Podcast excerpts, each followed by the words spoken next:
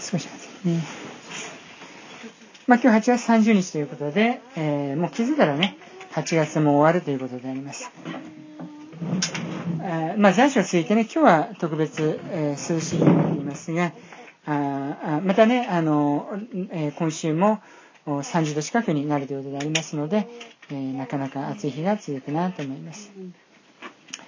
まあ、今年はね、もう8月終わりということで、1年がね、本当に非常に早いなと思いますね。まあ、特にコロナがあったので、えー、本当に特に今年は早いなと思うわけであります。で、あの、まあ、課題にね、追われている方もいますが、まあ、うちにはね、まあ、ルカミュー、カレンと学生いるわけですが、まあ、勉強のペースをね、つかむのは非常に大変だなと思うんですね。で、学生生活もね、大変である。まあ、あの、特にね、看学校、大学に行ってるルカミュはね、えー、学校行けなくても、テストというのは変わらないですからね。あの、ね、あの、ちょっと学校行ってないから、この部分やらないっていう風になったらね、看護師など大変でありますから、そういうところで、えー、本当に自分でね、勉強するっていうのも大変だなと思うわけであります。またね、あの、今年来年の受験生、新卒の方、またね、あの、新入生っていうのは本当に大変だなと思います。えー、例えば大学1年生、ね、今年新しい大学生に入った方であると、まだね、同級生にも会えないという方、そしてオンライン授業のために大学にも行けないっていう人がね、えー、いるという話であります。まあ、それでもね、お金を払わなきゃいけないってことで、えー、まあ、大学生だとね、アルバイトをね、予定してたのが、アルバイトもできないということで、で、経済的にね、えー、え困窮している学生もたくさんいるというふうに聞いています。また、あの、課題をね、あの、まあ、私が大学生の時には、そういう仲間と一緒にやったりとかね、先輩からテストの答えを教えてもらったりとかね、そういうことがあったわけで、あの、大体ね、大学教授っていうのは今は違うかもしれませんけど、同じようなテストを出すんでね、その答えを覚えればいいってね、あの、そういうような方もいたので、まあ、そういうような情報も、得ることができないというか、えー、大変だなと思います。まあ、私たちの身近な人であると、また、他にもね、トウコちゃんであったりとかね、私の老いの遠いであるとか、えー、そういう方々が本当に受験をして、したりとかね、また、あ今度受験生になるということで、えー、なかなか大変な時代だなと思いますね。夏休みも少ないので、本当に現役の高校3年生はね、えー、大学受験の勉強ができないってね、本当に悩んでいる方も結構いるということであります。まあ、そういう方々はね、本当に守られるように祈っていきたいと思います。まあ、今日はね、手に宝を詰めということでお話をしますが、あ22節だけ一回お見しますね。22節。これを聞いてイエスは言われた。あなたにかけているものがまだ一つある。持っているものすべて売り払い、貧しい人々に分けてやりなさい。そうすれば、手に宝を積むことになる。それから私に従いなさい。まあ、今日は18節から23節で、まあ、またあの一節ずつね、えー、少しずつ皆さんにお分かちをしていければと思います。まあ、あの、教大学の方にはサブタイトルが書いてあって、金持ちの議員というタイトルなんですね。まあ、今回の主人公、もちろんイエス様と金持ちの議員ということで、えー、その対話がね、書かれているわけであります。まずは18節。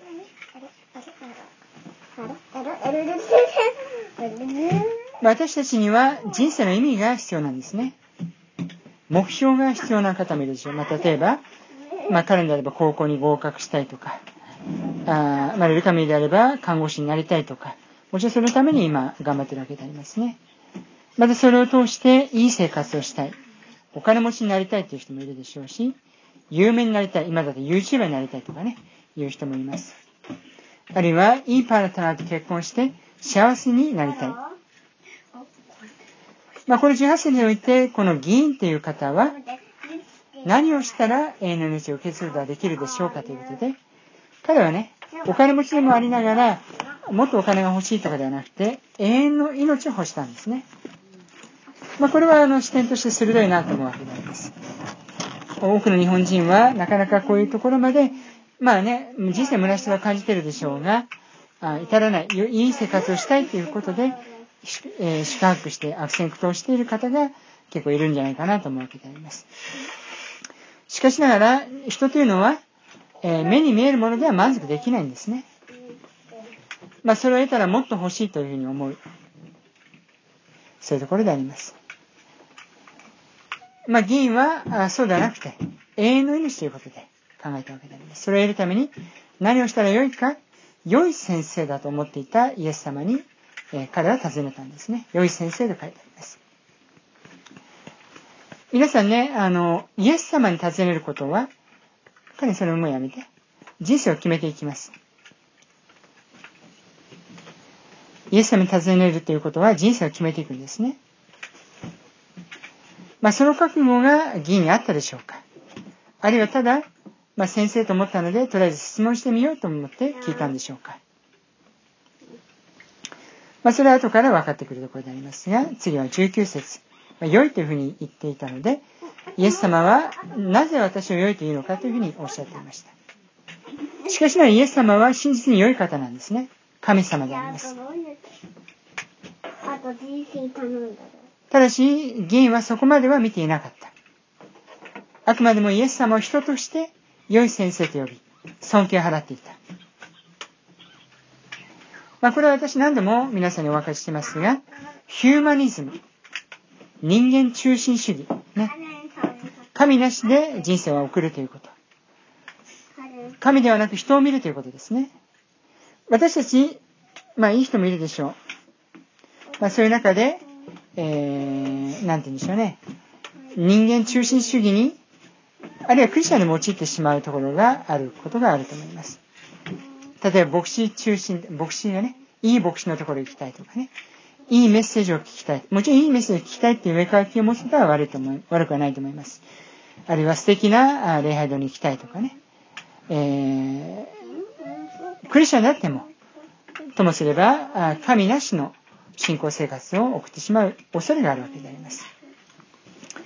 イエス様はルカの福音書、ルカによる福音書16の15でこうおっしゃっています。ルカ16、15。そこでイエスは言われた。あなた方は人に自分の正しさを見せびらかすが、神はあなたの心をご存知である。人々の間で尊ばれるものは、神には意味嫌われるものだ。人々の間で尊ばれるもの、尊ばれるものは、神には意味嫌われるものだ。まあ、そういうところで神様、あ、イエス様は、神であったにもかかわらず、神を二人の他に良いものは誰もいないということで、人としての誉れをここでは大きにならなかったわけであります。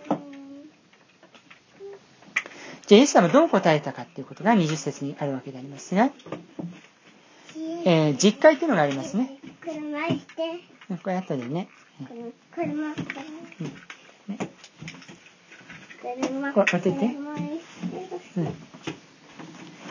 実会を中心にイエス様は教えられたんですね。これあの、実会と言いますが、どうでしょうか？あゆきえさんわかるでしょうか ?20 節において実会書いてありますが、まあ、ヒントを言うと前半でしょうか後半でしょうか？ありがとうございます。後半の方なんですね。イエス様後半の方、それは人と人との関係の実会を教えています。前半の方は神と人との関係なんですね。安息日を守りなさいとか、えー、主の皆を無駄に唱えてはならないとか、えー、そういうことはあえて言われなかったんですね。まあ、それは一つは、あやはり、議員の神を神とする視点に欠けていた。イエス様を人として見ていたというところにおいて、えー、イエス様はあその人、その人に応じて答えるということでありますから、人として答え、人としての道を示されたと言えるでしょう。議員というのは、もちろん議員ですから、あ素晴らしい人。周りからも尊敬されていたでしょう。またお金持ちということであるので、本当に裕福な方だったと思います。まあそういう方にイエス様は、その方に応じて話されたということ。で私たちも、私たちが本当に素直にイエス様に問いかけになれば、イエス様は私たちに分かるように話してくださるということがあるわけであります。まあ、現には、その実家の後ろ、えー、勧誘するな、殺すな、盗むな、偽証するな、下は敬えということをおお分かちをしていたわけであります。そうすると原因は21節において、少年の頃から守ってきましたとおっしゃっています。まあ、これは義の親も素晴らしいんですね。私も親として子供たちに信仰が形作られるのを、まあ、悪戦苦闘というかね、して、いるわけであります。しかしな、この議員の親も、子に立法をし、聖書を教え込んでいて、そして実践するようにと導いていたんですね。だから少年の頃から、子供の頃から、この議員は守ることができたわけであります。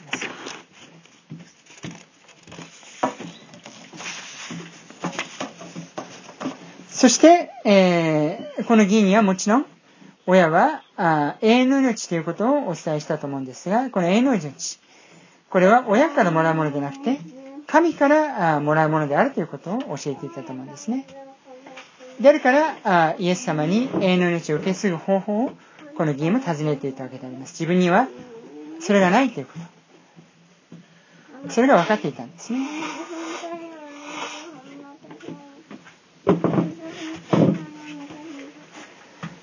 れを聞いてイエス様は22節において答えられました。先ほど言いましたが、もう一度お読みします。これを聞いてイエスは言われた。あなたに欠けているものがまだ一つある。持っているものをすべて売り払い、貧しい人々に分けてやりなさい。そうすれば、手に宝を積むことになる。それから私に従いなさい。まあ、これもある意味では、神様ではなく人に対するアクションですね。すべて売り払い、貧しい人々に分け与えるということ。イエス様のその視点も鋭いんですね。えー、その人の、まあ、この議員の課題を正確にあぶり出されたわけであります。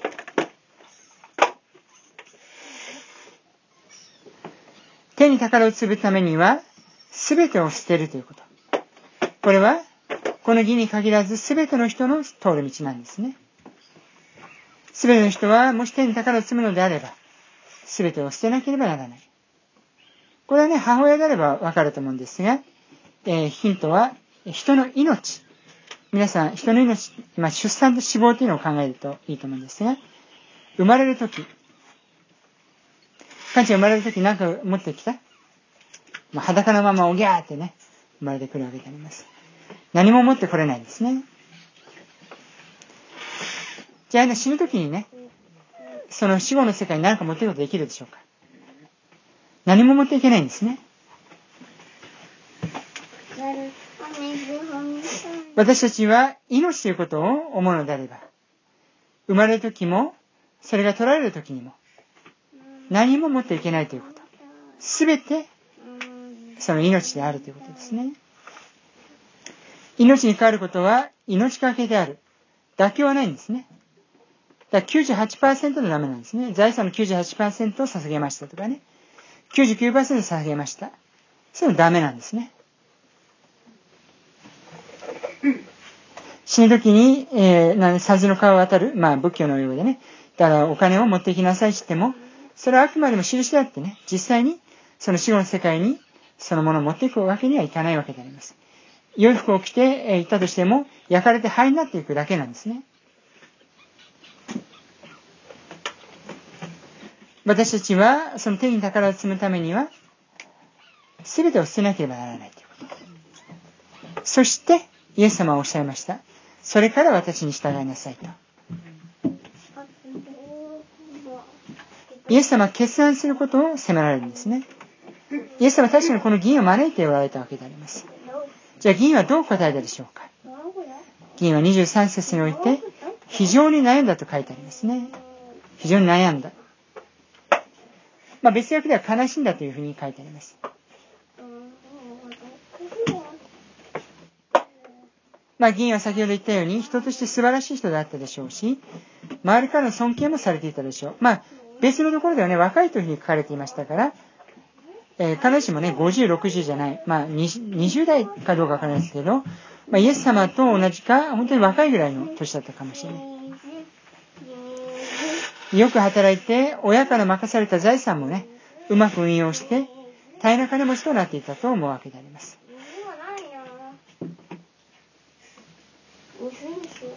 大変な金持ちだったからであると書いてあります。大変な金持ちであったという事実は、神の道に入るためにはむしろ障害となっていたんですね。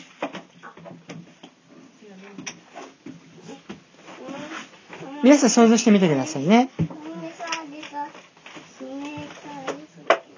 100億円、まあ銀ってね、まあいくらぐらい持ってるのかわからないですが、今のお金として100億円持ってたというふうに考えていいと思います。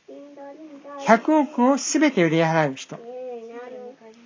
あれ私も何度か分かちしてますが、もみ山のように、えー、全財産100万円ね、売り払う人。どっちが楽でしょうか？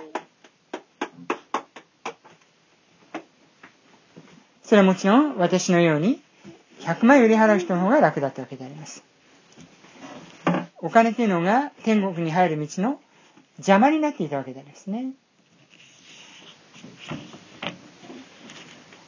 一箇所、皆さんと聖書をまたね、開いていきたいと思うんですが、えー、第一コリント、一章の26から31。ここに私たちの姿が書いてあります。第一コリント一章の26から31。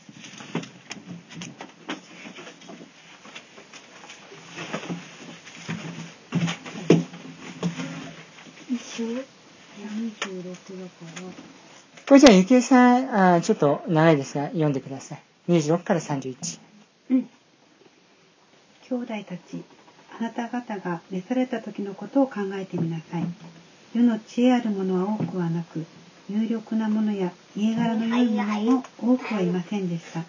ところが神は知恵のあるものを恥じらせるために、世の愚かなものを選び、強いものを恥じらせるために、世の弱いものを選ばれました。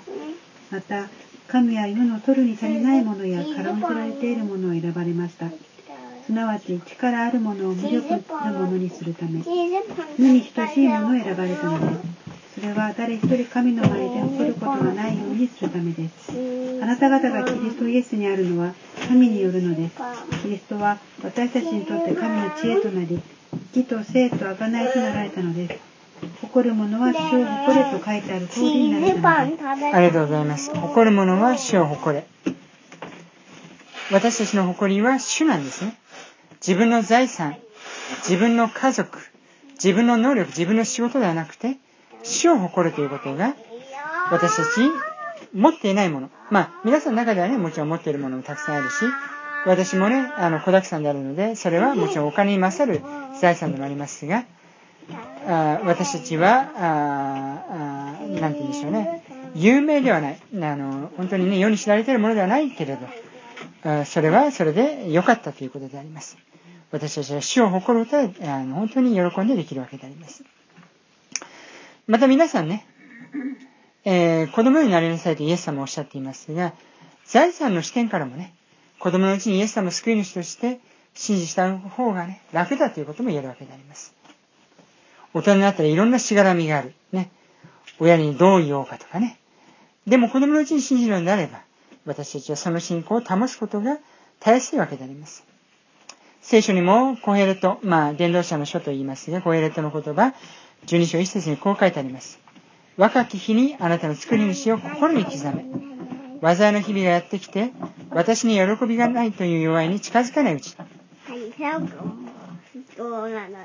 まあ、せいちゃんもね、今4歳になりました。もちろんイエス様を信じることができるわけでありますが、もともとね、祈りや神様などをね、教えてもらえれば、本当にいいなと思うわけでありますが、若き日にあなたの作り主を心に刻めとあります。私たちクリスチャンファミリーとしてイエス様を信じる礼拝に来ることは当たり前だと思っているかもしれませんが、これは彼氏もそうではないということ。世の中に言えば99%日本においては99人、100人うち99人がイエス様を知らないということになりますから。そういう中で、えー、本当に生きていくところは、大人でれば大人になるほど大変なところがあります。しかし、若いうちに、心に、えー、イエス様を刻むのであれば、私たちは、この厳しい時代の中でも、厳しいこの時においても、また喜んで生きることができるのではないでしょうか。えー、そのことに感謝をしたいと思います。まあ、この議員がどうなったかということは聖書に書いていません。ある伝承の中では、信じたのではないかということもおっしゃることがあります。えー私たちはでもお銀が救われた救われないかかわらずこのところから学んでいく必要があるんですね神様に従うということは全てを捧げるということであります。感謝します。それではお祈りします。天のお父様感謝します。あなたが私たちを召し出してくださりイエス様のしもべとして立たせてくださった恵みを感謝いたします。私たちもペテロに全てを捨てました。そういうことを大胆に語ることができるように助けてくださいますように。あなたが与えてくださったものに感謝をして生きていくことができるように助けてください。感謝をしてイエス様の皆によってお祈りいたします。アーメン。さあ、近々的を持っていきましょう。